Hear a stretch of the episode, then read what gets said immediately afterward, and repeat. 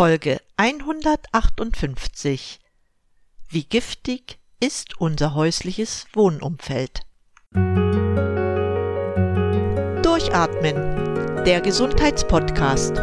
Medizinische Erkenntnisse für deine Vitalität, mehr Energie und persönlichen Erfolg von und mit Dr. Edeltraut Herzberg im Internet zu erreichen unter quellendergesundheit.com.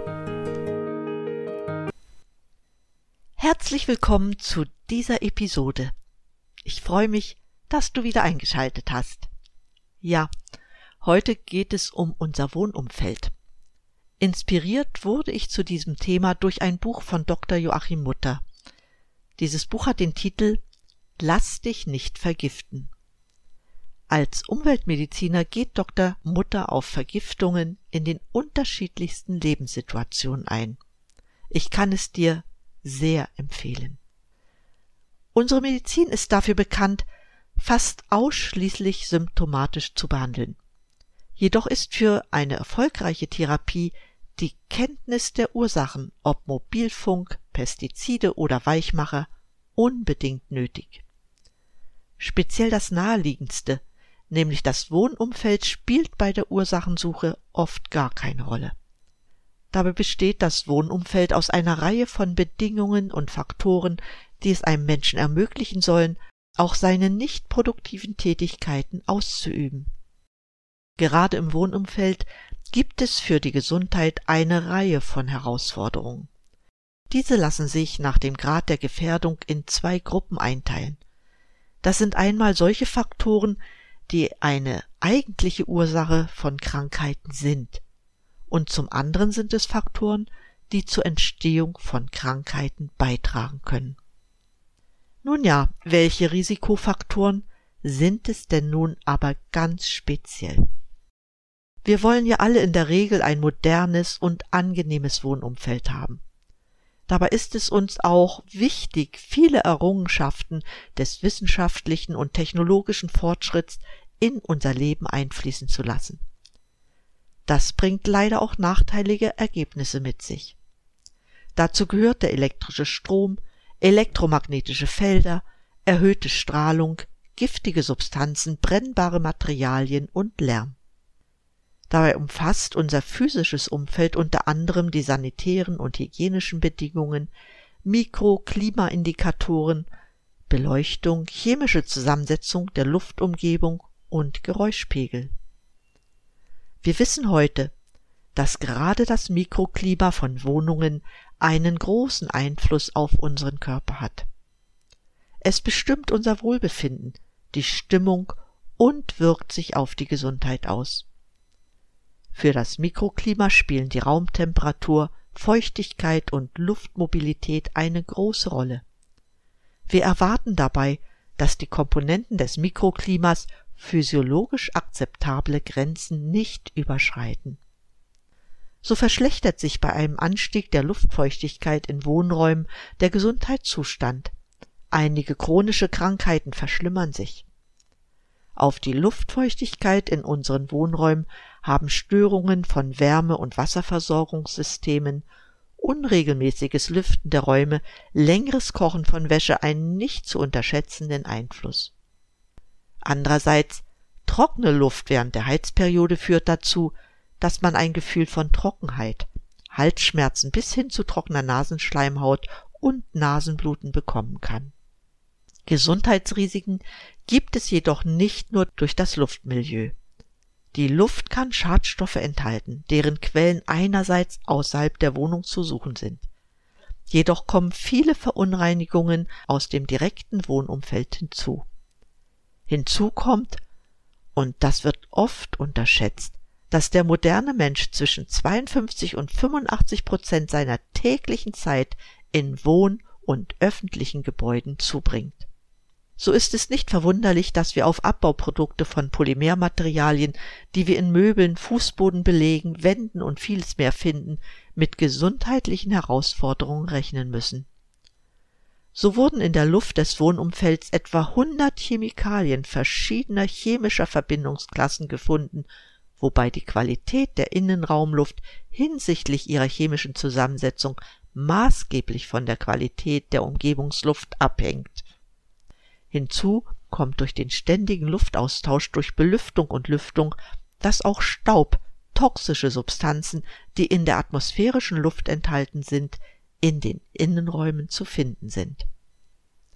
Häufige Quellen für die Luftverschmutzung in Innenräumen sind Bau- und Veredelungsmaterialien aus Polymeren.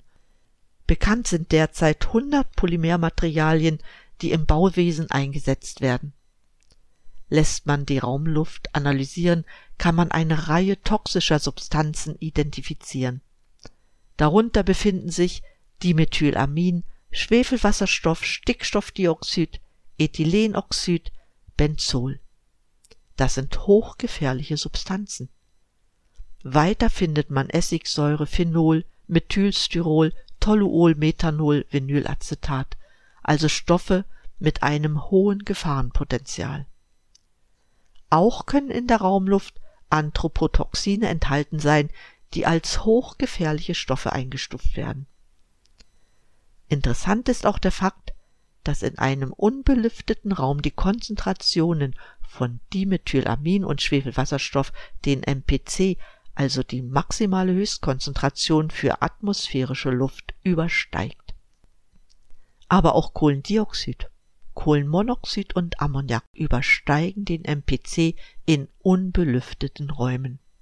So kann sich unter Umständen auch schon ein zwei- bis vierstündiger Aufenthalt unter diesen Bedingungen negativ auf die geistige Leistungsfähigkeit auswirken. Dabei habe ich noch gar nicht von den Auswirkungen gesprochen, wenn in der Nähe der Räume Tabakrauchbestandteile auf Nichtraucher einwirken. Um zu den Quellen für die Luftverschmutzung in Innenräumen zurückzukommen, womit haben wir es zu tun?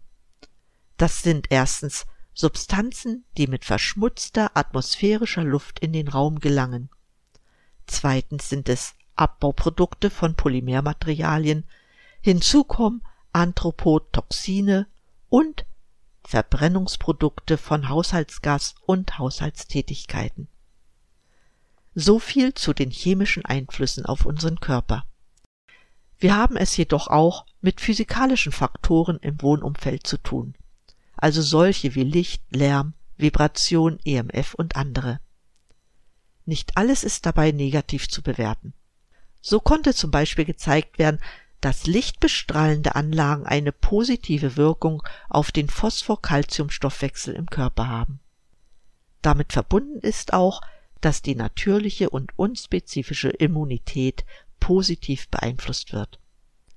Auch fehlen in Innenräumen die nachteiligen Auswirkungen der UV-Strahlung auf die menschliche Sehfunktion. Das nur als Beispiele dazu. Über vorhandene Lärmquellen in städtischen Wohnumgebungen habe ich bereits in einer speziellen Sendung gesprochen. Darauf gehe ich heute nicht noch einmal ein. Ich möchte jedoch die nachteiligen Auswirkungen von EMF auf die Menschen eingehen. Wichtig ist, dass es für elektromagnetische Felder Richtwerte für die elektromagnetische Feldstärke gibt. Sie darf in Wohngebieten bis 0,5 Kilovolt pro Meter betragen. Wie kann man sich jedoch davor schützen? Eine sehr wichtige Maßnahme zum Schutz vor elektromagnetischen Funkanlagen im Wohngebiet ist die richtige Distanz zu den Quellen. Dazu gehört die Einrichtung spezieller Sanitärschutzzonen um Funkanlagen herum. Wichtig ist aber auch die Energieflussdichte zu reduzieren, wobei die Gestaltung der Gebäude an sich schon eine Rolle spielt. Sie sollte nämlich nur geringe Oberflächen bieten, durch die Funkwellen leicht in die Räumlichkeiten eindringen können. Das soll zu einigen allgemeinen Aspekten im Wohnumfeld genügen. Ich möchte gern noch auf einige spezielle Aspekte im Haushalt aufmerksam machen. Wie du dir vorstellen kannst, lauern die Gifte überall. Vergessen dürfen wir dabei auch nicht, dass wir im Haushalt Lebensmittel aufbewahren, die genauso sicher vor schädlichen Einflüssen gelagert werden sollen. Aber der Reihe nach. Gifte im Haushalt zu finden ist nicht schwer. Das können Putzmittel, Pestizide, Lösungsmittel sein. Auch Tabak und Alkohol gehören dazu. Dabei gibt es einige Giftquellen, die es gilt im Haushalt unbedingt zu vermeiden. Denn schädliche Einflüsse im Haushalt können einige gesundheitliche Probleme verursachen. So können Sanitär, Abflussreiniger oder Antischimmelmittel Natriumhypochlorit enthalten. Es wird auch als Aktivchlor oder Chlorbleichlauge bezeichnet. Es kann sich bei unsachgemäßer Anwendung Chlorgas entwickeln, das beim Einatmen Schäden an der Lunge oder an Atemwegen verursacht. Es kann zu Hautreizungen durch Zement und Kalk in Bauchchemikalien kommen, die eine reizende bzw. ätzende Wirkung haben. Allergien können im Wohnumfeld entstehen durch Duftstoffe in Kosmetika, Wasch- und Reinigungsmitteln. Derzeit sind allein 26 allergieauslösende Stoffe im Haushalt bekannt. Haushaltschemikalien können in geschlossenen Räumen als Staubpartikel die Atemluft belasten und als unerwünschte Nebenwirkung Gesundheitsschäden verursachen.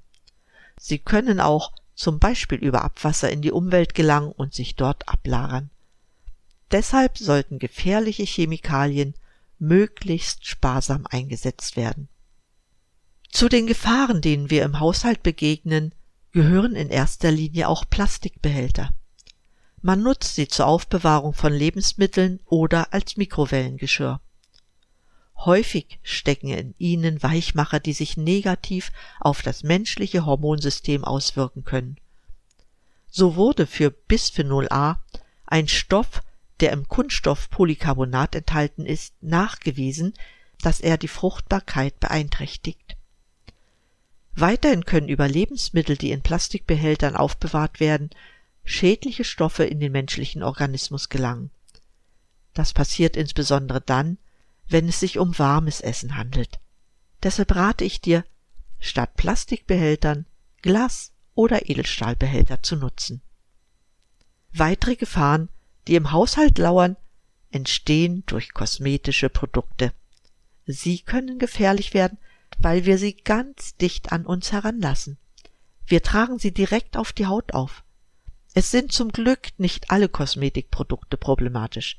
Jedoch solltest du vorsichtig sein, wenn schon der reizende Geruch auf Gefahren hinweist, wie zum Beispiel bei Nagellackentfernern. Oft sind in ihnen Lösungsmittel enthalten, die uns nicht gut tun, weil sie die Bronchien reizen, wie zum Beispiel Aceton, um nur ein Mittel zu nennen. Andere Beschwerden, mit denen wir es dann zu tun haben, sind Husten, Kopfschmerzen oder Müdigkeit. Helfen kannst du dir, indem du Nagellackentferner ohne Aceton verwendest. Händewaschen nach dem Gebrauch solcher Kosmetika ist, denke ich, selbstverständlich. Auch Kosmetika mit angenehmem Duft sind nicht frei von Gefährdungspotenzial. Achte bitte darauf, dass sie dermatologisch getestet sind und frei von Parabenen, Polyphenolen und Plastikbestandteilen sind. Gute Hersteller bieten ihre Kosmetika in Glasgefäßen an und haben ein Entnahmesystem, bei dem keine Fremdstoffe ins Kosmetikgefäß gelangen können. Ja, du glaubst es kaum, auch über Zimmerpflanzen können Schadstoffe auf dich einwirken. Dabei müssen es noch nicht einmal Pflanzenschutz oder Schädlingsbekämpfungsmittel sein, die giftig sind. Nein, die Pflanzen können selbst eine Gefahr bedeuten. Das ist vielen Menschen nicht bewusst. Kritisch in diesem Zusammenhang ist der Fikus, die Stechpalme und der Weihnachtsstern. Ungefährlich dagegen sind die Mimose, der Hibiskus und das Usambara-Veilchen. Einige Pflanzen führen dabei auch bereits bei Kontakt mit der Haut zu erheblichen Beschwerden, wie zum Beispiel Hautausschlag. Wusstest du, dass auch in Matratzen Gefahren auf dich lauern? Nämlich immer dann, wenn man sie zu lange benutzt? In der Regel sollte eine Matratze nach circa acht Jahren spätestens ausgetauscht werden. Du wunderst dich vielleicht, weil du nichts Negatives an der Matratze entdecken kannst. Außerdem ist sie so bequem für dich. Trotzdem sammelt sich in all den Jahren Schweiß, Staub und Hausstaubmilben in der Matratze an. Bei manchen entsteht sogar wegen unzureichender Lüftung Schimmel. Besonders Hausstaubmilben und Schimmel können Allergien auslösen. Monatliches Wenden der Matratze hilft die Entstehung von Schimmel zu vermeiden. Eine weitere Gefahrenquelle im Haushalt sind natürlich auch Medikamente. Bei unsachgemäßem Gebrauch oder Verzehr können Medikamente zu einem Gift werden. Gerade vor Kindern sollten Medikamente sicher verwahrt werden. Wichtig ist auch, die Medikamente in der Originalverpackung zu belassen, bei Flaschen bitte darauf achten, dass die Beschriftung erhalten bleibt. Auch ist es wichtig, auf das Haltbarkeitsdatum zu achten. Worauf auch nicht immer geachtet wird, ist, dass manche Medikamente nach Anbruch der Verpackung nur eine bestimmte Zeit verwendet werden dürfen. Das betrifft insbesondere Augentropfen und Nasenspray. Bitte vermerke das Datum des ersten Gebrauchs auf dem Fläschchen, damit du immer weißt, wann du das Mittel entsorgen solltest. Man glaubt es oft nicht, jedoch sind auch unsere Wandverkleidungen nicht selten eine Quelle für Schadstoffbelastung. So ist zum Beispiel Vorsicht geboten bei strukturierten Tapeten aus Vlies, denn der Struktureffekt wird durch in die Tapete eingearbeitetes PVC in der Tapete erzielt. Dieses kann wiederum mit Weichmachern belastet sein. Ebenso kann Wandfarbe mit Stoffen belastet sein, die die Gesundheit gefährden, unter anderem mit krebserregendem Formaldehyd, Weichmachern oder giftigen Lösungsmitteln. Deshalb solltest du beim Kauf immer auf schadstoffarme Alternativen zurückgreifen. Weichmacher verstecken sich leider auch in Bodenbelegen, die PVC enthalten können. Solche Belege stammen oft aus den 70er und 80er Jahren. In ihrer Beschichtung ist oft auch noch krebserregendes Asbest zu finden. Solche Böden sollten auf alle Fälle von einem Fachmann entsorgt werden.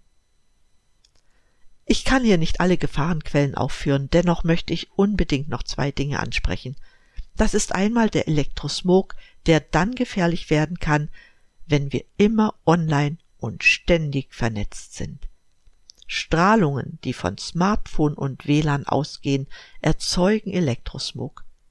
Besonders im Schlafzimmer solltest du darauf achten, den Elektrosmog zu vermeiden. Wichtig dabei ist, das Modem aus dem Schlafzimmer zu entfernen und das Handy über Nacht in den Flugmodus zu versetzen oder ganz aus dem Schlafzimmer zu verbannen. Hierzu wird es demnächst eine weitere Sendung geben. Was ich noch ansprechen wollte, ist der Schimmelpilz. Ein Paradies für Schimmel sind schlecht gelüftete Räume und Feuchtigkeit. Das Gefährliche daran sind die unsichtbaren Schimmelsporen, die beim Einatmen in großen Mengen zu allergischen Reaktionen und Atemwegserkrankungen führen können. Schimmel in der Wohnung muss von einem Fachmann beseitigt werden. Bloßes Überstreichen der Wände hilft hierbei nicht. Auf die gesundheitsschädlichen Quellen von Leitungswasser und Putzmitteln möchte ich jetzt speziell nicht eingehen. Gerade zu Wasser findest du einige Sendungen in meinem Podcast und die Frage der Putzmittel dürfte fast jedem Menschen bekannt sein.